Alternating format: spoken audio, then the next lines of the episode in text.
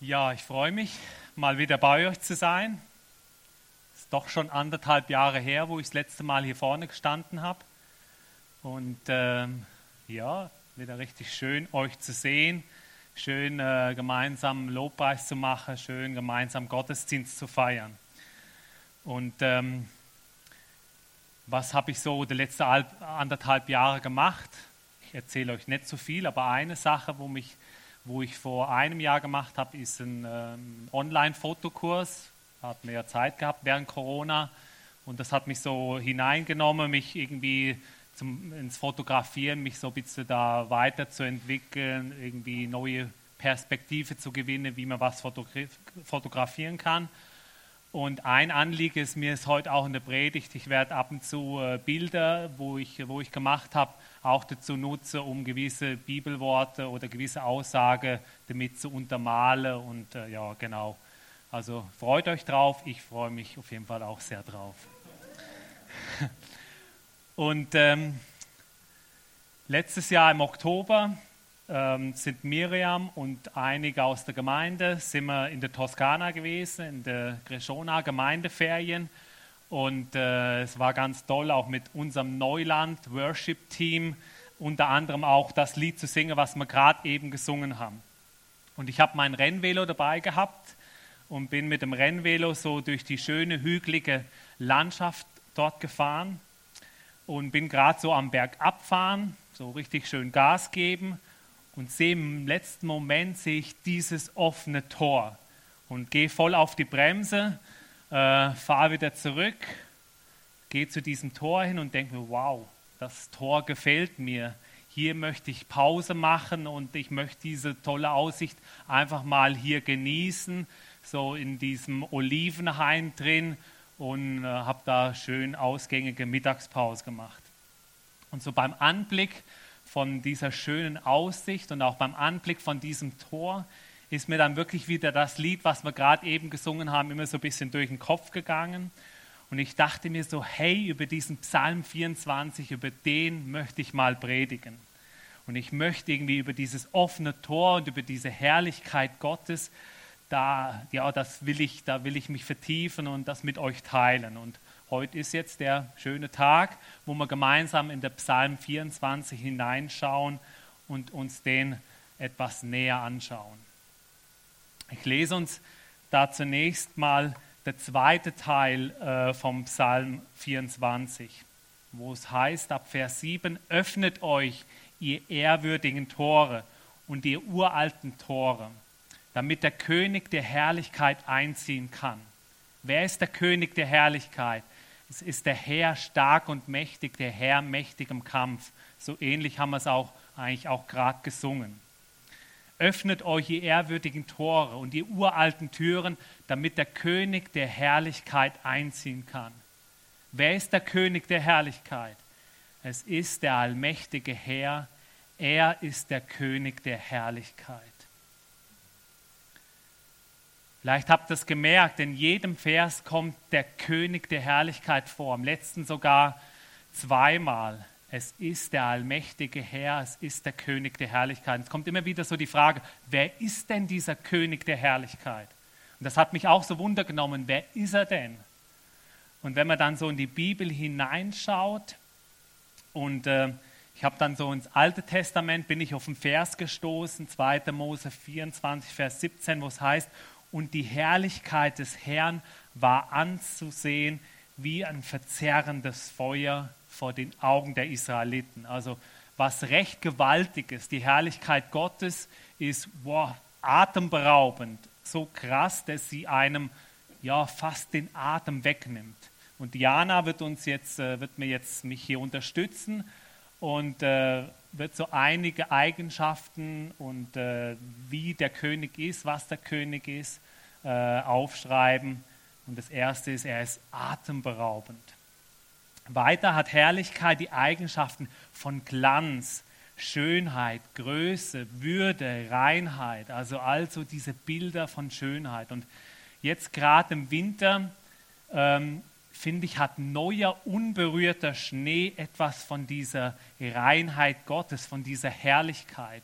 Und ich genieße es mit der Miriam irgendwie durch so ganz neuen Schnee, äh, wo noch keiner oder fast keiner langgelaufen ist, dort so hindurchzulaufen. Und wenn, wenn dann die Sonne noch in diesen Schnee hineinscheint, in den neuen Schnee, dann, dann sieht man so die, die Kristalle, wie sie, wie sie aufleuchten, wie sie glitzern. Und, und das, das finde ich faszinierend. Das ist für mich auch so ein Bild äh, von Gottes Herrlichkeit und von seiner Reinheit. Und äh, ich denke gerade, wenn man so jetzt die Olympiade verfolgt, heute Morgen haben vielleicht noch manche den tollen Sieg vom äh, Marco Odermatt äh, erlebt. Ich, ich habe es noch nicht gesehen, jetzt habe ich es euch schon verraten, falls ihr es auch nicht gesehen habt. Und ähm, aber wenn man die letzten Tage geschaut hat, da hat es ja einfach so diese weiße Piste mit Kunstschnee und nebendran ist alles braun und grau. Jetzt hat es gerade frisch geschneit, jetzt ist vielleicht auch nebendran nicht mehr alles so grau und braun. Aber da, da entdeckt man so den Unterschied zwischen dieser, dieser Schönheit vom Schnee oder von der Reinheit, ähm, der es so hat. In dem bekannten Weihnachtslied Macht hoch die Tür, die Tor macht weit, wo ihr auf den Psalm 24 Bezug nimmt, da werden auch einige Eigenschaften vom König der Herrlichkeit beschrieben. Da heißt zum Beispiel, macht hoch die Tür, die Tor macht weit, es kommt der Herr der Herrlichkeit der Heil und Leben mit sich bringt. Heil und Leben. Und dafür steht Gott auch. Er bringt Heil, er bringt Leben. Und im Alten Testament, im Jesaja-Buch, da wird ein ganz tolles Bild für die Herrlichkeit Gottes beschrieben.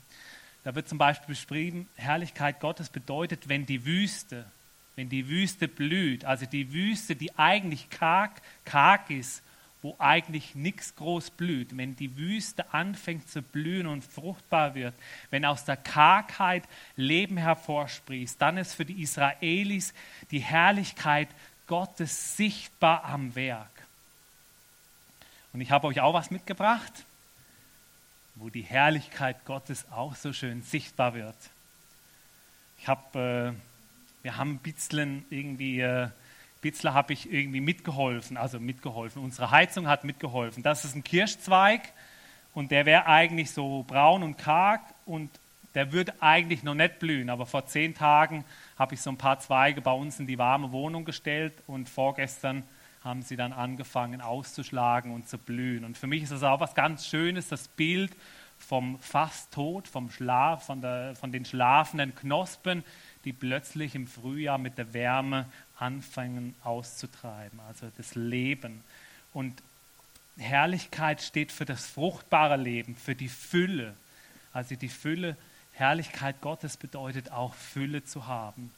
Und ähm, weiter kommt in dem Lied die Eigenschaften, er ist gerecht und ein Helfer. Oder es heißt dann noch weiter, Barmherzigkeit ist sein Gefährt. Und so dieses Wort gerecht, Helfer, barmherzig, das sind auch alles so, so Begriffe, Worte, die, die ziehen sich auch durch die Bibel durch. Gott ist ein Gott der Gerechtigkeit. Er, er sorgt für Gerechtigkeit. Gott ist ein Helfer.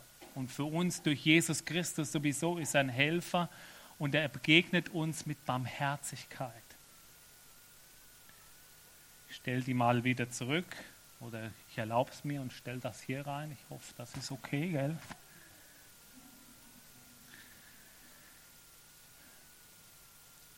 In Jesaja 60, da wird uns auch noch ein, ein, ein tolles Bild von der Herrlichkeit Gottes beschrieben. Da heißt im ersten Vers: Mache dich auf, können wir auch sagen, öffne deine Tore. Ja, es mache dich auf, werde Licht, denn dein Licht kommt und die Herrlichkeit des Herrn geht auf über dir. Für mich ist das wie so eine Parallelstelle zu dem, mache deine Tür auf. Hey, mach, mache dich auf, werde Licht, denn dein Licht kommt und die Herrlichkeit des Herrn geht auf über dir.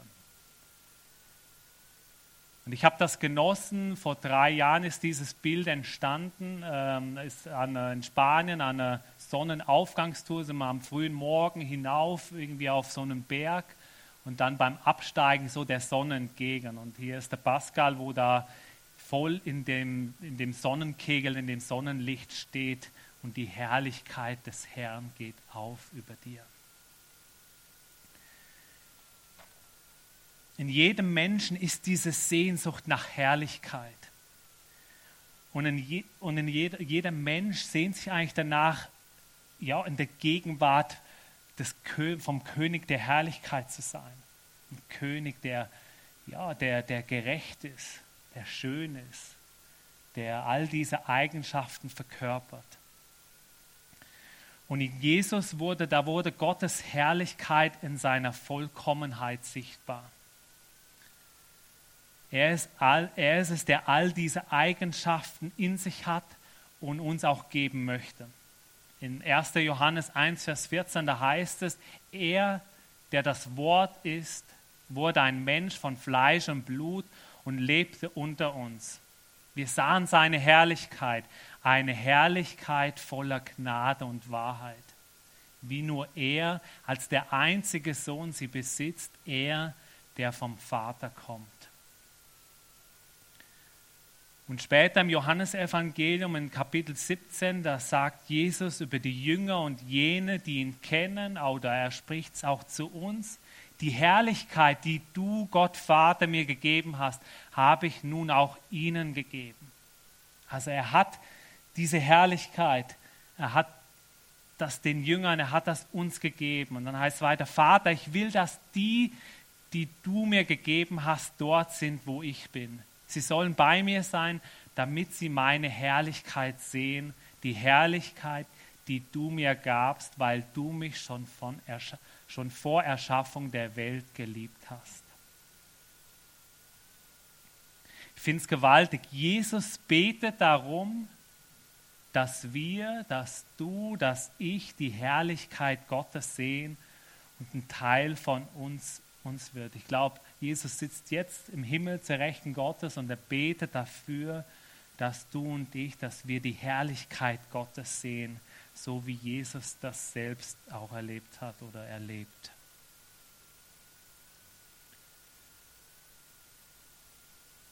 König der Herrlichkeit. Ich möchte mit euch einen Blick in den ersten Teil des Psalms werfen. Und da heißt es, die Erde und alles, was darauf ist, gehört dem Herrn. Die Welt und die Menschen sind sein, denn er hat die Fundamente der Erde in den Meeren verankert und sie auf den, und sie auf den Tiefen der Ozeane erbaut. Wer darf den Berg des Herrn besteigen und wer an seinem heiligen Ort stehen? Nur die Menschen, deren Hände und Herzen rein sind, die keine Götzen anbeten und keinen falschen Eid schwören. Sie empfangen den Segen des Herrn und Gerechtigkeit von Gott, ihrem Retter. Das gilt für die Menschen, die nach dem Gott Israels fragen und seine Gegenwart suchen. Man könnte hier jetzt auch im Vers 3 wieder so sagen, wie öffnet oder wie verschließt man eigentlich sein Tor, damit die Herrlichkeit Gottes einziehen kann oder, oder vielleicht auch nicht einziehen kann.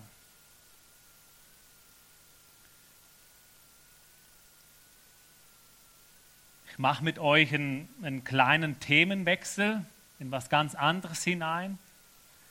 Und zwar seht ihr hier die wertvollsten Unternehmen der Welt, die wertvollsten Firmen aktuell, so und ähm, Microsoft, Apple, dann hat es da eine große Erdölfirma aus Saudi-Arabien und äh, Google, Facebook, Meta, Tesla, Amazon, all das. Und für mich ist schon irgendwie klar, dass man mit Erdöl noch Milliarden verdient. Äh, und äh, Microsoft und Apple mit ihren Produkten viel Geld verdienen. Jeder hat einen Laptop, jeder hat ein Smartphone. Ähm, ja, aber die Frage, die ich mir so gestellt habe, wieso Google, Facebook, Instagram, das nutzen wir alle, das nutzt du und ich, das nutzen wir gratis. Warum haben die so viele äh, Milliarden, dass die hier auf Platz, äh, Platz 4 und auf Platz 7 sind? So zig Milliarden, das äh, schnalle ich irgendwie nicht so ganz.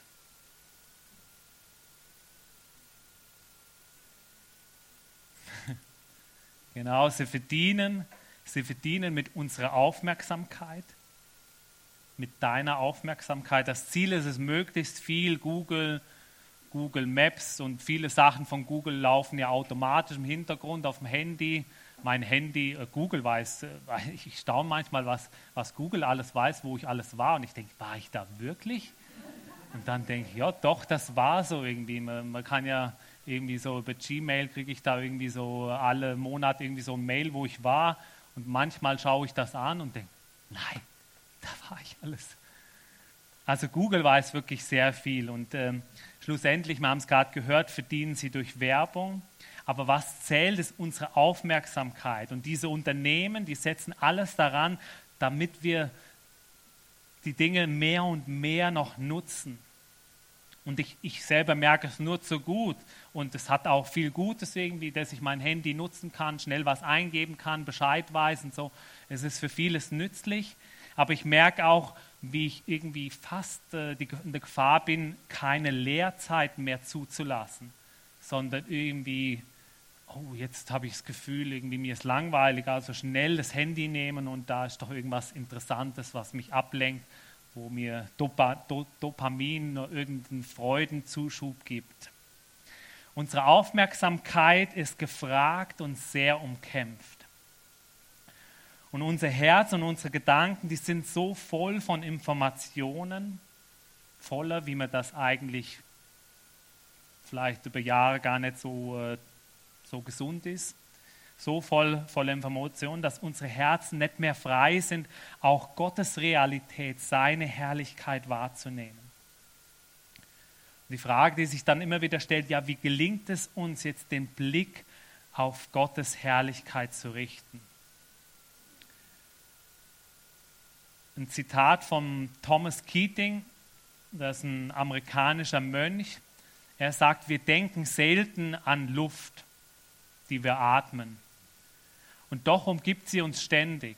Und in ähnlicher Weise um, durchdringt, umgibt, umarmt uns Gottes Gegenwart ständig. Unglücklicherweise ist unsere Wahrnehmung für diese Dimension der Realität aber nicht wach, heißt es hier. Das Ziel von Gebet, Sakramenten, mit Sakrament ist unter anderem das Abendmahl gemeint, oder es ist jetzt so aus dem Katholischen, die verschiedenen Sakramente, Abendmahl hilft auch in die Gegenwart Gottes zu kommen. Das Ziel von Gebet, den Sakramenten und geistlichen Übungen ist, uns aufzuwecken. Und ich finde, er bringt es hier sehr gut auf den Punkt.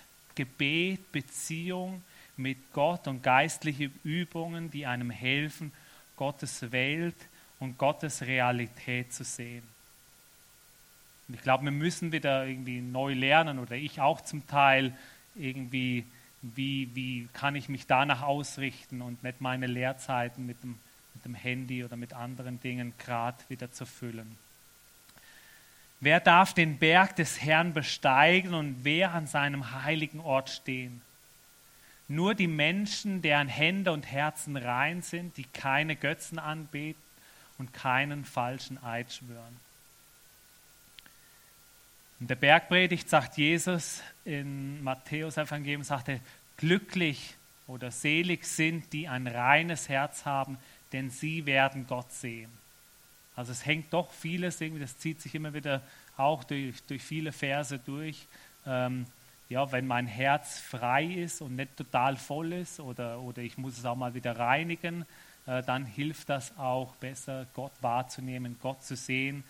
Gerade in einer Welt, die so säkular ist, wo es eigentlich schon, ja, eigentlich äh, Gott, Gott gibt es eigentlich gar nicht. Also die Realität für Gott ist in der Schweiz im normalen Leben ja eigentlich gar nicht da. Und von dem her ist es umso wichtiger, ja, wir sehnen uns ja nach dem König der Herrlichkeiten, nach diesen Eigenschaften und selber Teil davon zu sein.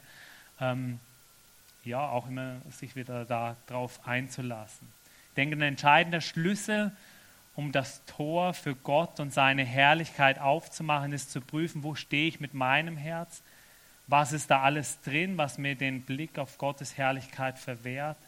Und was ermöglicht mir, Gott besser zu sehen. Oder ich möchte es versuchen, mit dem Bild wieder vom Schnee irgendwie zu verdeutlichen, da so die Reinheit Gottes, Gott, der vollkommen rein ist, und wir wollen in seine Gegenwart und, und ähm, habe uns ein anderes Bild mitgebracht, ein Bild, wo es viel Licht, aber auch sehr viel Schatten hat. Und ähm, lasst uns doch einen Moment mal überlegen, was hilft mir irgendwie Gottes Herrlichkeit wahrzunehmen und was ist vielleicht auch viel, viel Schatten, wo, wo, wo Gottes Licht mal wieder hineinkommen muss und wo, wo, wo, wo, wo Gottes Herrlichkeit nicht, nicht wirken kann. Moment, Moment von der Stille.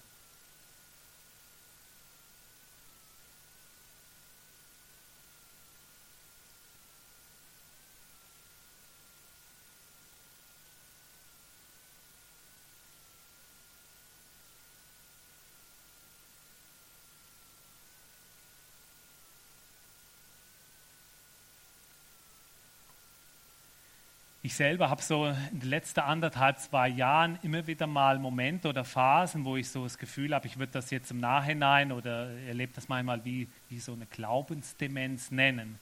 Ich habe ja eigentlich schon so vieles mit Gott erlebt und erfahren, auch schon gewisse Wunder und, und Staunen selber. Und ich habe es trotzdem irgendwie erlebt, äh, irgendwie so, dass ich denke, hey, ist, ist das wahr mit Gott? Ist das wirklich so? Kann ich das so glauben? Ist vielleicht auch nicht ganz ganz unnormal, wenn die Welt um einen herum irgendwie gar nicht daran glauben kann. Aber ich, ich erlebe das manchmal und denke mir, hey Gott, ich will das ja eigentlich gar nicht erleben. Ich, ich will doch deine Herrlichkeit sehen. Und trotzdem erlebe ich auch Momente und Phasen, wo, wo mir das wie aus der Hände zerrinnt und wie, wie ich das Gefühl habe, das ist gar nicht Realität. Und äh, ja, da heißt es immer wieder neu vor Gott zu kommen. Und äh, ich möchte uns ein Zitat von einem äh, Mystiker, äh, vom Franz Sales lesen, Mystiker aus dem Mittelalter, also schon sehr, sehr altes äh, Zitat. Er hat 1500 irgendwas bis Anfang 1600 gelebt und äh, das lese ich uns jetzt. Da heißt es, wenn dein Herz wandert oder leidet, bring es behutsam an seinen Platz zurück und versetze es sanft in die Gegenwart deines Herrn. Und selbst wenn du nichts getan hast in deinem ganzen Leben, außer dein Herz zurückzubringen und wieder in die Gegenwart Gottes zu versetzen, obwohl es jedes Mal wieder fortlief, nachdem du es zurückgeholt hattest, dann hast du dein Leben wohl erfüllt. Ja, ich finde es ein krasses Zitat. Das äh, tut mich selber rühren und ich, ich möchte es nochmal lesen, weil ich ich finde es ich so wichtig, ich lese es uns jetzt mit diesem Bild auch im Hintergrund, wenn dein Herz wandert oder leidet, bring es behutsam an seinen Platz zurück und versetze es sanft in die Gegenwart deines Herrn. Und selbst wenn du nichts getan hast in deinem ganzen Leben, außer dein Herz zurückzubringen und wieder in die Gegenwart Gottes zu versetzen, obwohl es jedes Mal wieder fortlief, nachdem du es zurückgeholt hattest, dann hast du dein Leben wohl erfüllt. Machet Herze auf und sind parat. Die Herrlichkeit Gottes will einziehen bei dir. Und ich finde, ich möchte ähm, mit dem Psalm 8 ähm, so die Predigt abschließen. Und äh, das bringt es auch nochmal so schön auf den Punkt mit der Herrlichkeit. Und am Anfang auch die Größe Gottes, wo es heißt, wenn ich den Himmel betrachte und das Werk deiner Hände sehe, den Mond und die Sterne, die du an ihren Platz gestellt hast. Wie klein und unbedeutend ist da der Mensch, und doch denkst du an ihn und sorgst für ihn. Denn du hast ihn nur wenig geringer als Gott gemacht und ihn mit Ehre und Herrlichkeit gekrönt. Das wird uns hier zugesprochen. Mit Ehre und Herrlichkeit sind wir gekrönt. Ich fotografiere eigentlich nicht groß Menschen. Vielleicht mache ich das mal noch mehr. Aber als wir am 1. Januar mit, meiner, mit meinem Schwager und mit Familie unterwegs waren, da hatte ich meine Kamera mit dabei. Und das sind diese tollen Bilder, oder ich finde sie toll entstanden. Und mir wurde da so richtig bewusst, hey, der König der Herrlichkeit hat uns Menschen mit Ehre und Herrlichkeit gekrönt. So, bei so Kindern ist es noch so richtig schön zu sehen, diese, diese Ehre und Herrlichkeit, aber es gilt für jeden Einzelnen von uns. Er hat dich mit Ehre und Herrlichkeit gekrönt. Mach dir bewusst, du bist gekrönt mit dieser Herrlichkeit. Mach es dir mehr und mehr bewusst, das ist eigentlich da. Aber natürlich leben wir in einer Realität, wo es, wo es irgendwie nicht so greifbar ist. Mach dein Tor, mach dein Herzenstor weit auf für die Herrlichkeit, dass der König der Herrlichkeit einziehen kann mit all dieser Schönheit, mit all diesen Eigenschaften. Ich möchte gern noch zum Abschluss beten. Herr, ich danke dir für diesen wunderbaren Psalm. Ich danke für, für diese wunderbaren Worte aus dem Psalm 24. Aber jetzt auch diese Zusage, du hast uns mit Ehre und mit Herrlichkeit gekrönt. Und ich möchte dich bitten, Herr, du siehst, was jeden Einzelnen bewegt, was ihn anspricht, was ihm im Weg steht, dir, dir Raum zu geben. Und ich möchte dich jetzt bitten, dass du unser Herz aufmachst. Hilf uns, unser Herz auch rein zu machen. Hilf uns, ja auch Buße zu tun, auch, auch vor dein Kreuz zu kommen, auch Dinge abzulegen, die uns hindern, zu dir zu kommen. Mach uns frei, um in deine Gegenwart, um in deine Herrlichkeit zu kommen. Und ich danke dir, dass du uns mit deiner Herrlichkeit, mit deiner Schönheit beschenkst und damit krönst. Und so bitte ich dich, hilf uns, dass wir als Gekrönte, als Kinder Gottes, als Königskinder, ja, ja mit, mit geradem Rücken ja, durch diese Welt gehen und, und so auch, ja, auch ein, ein, Bild und ja, was ganz Tolles auch für andere Menschen sind und, und äh, sie, sie Hunger nach dir bekommen. Darum bitte ich dich ganz fest, Herr. Amen.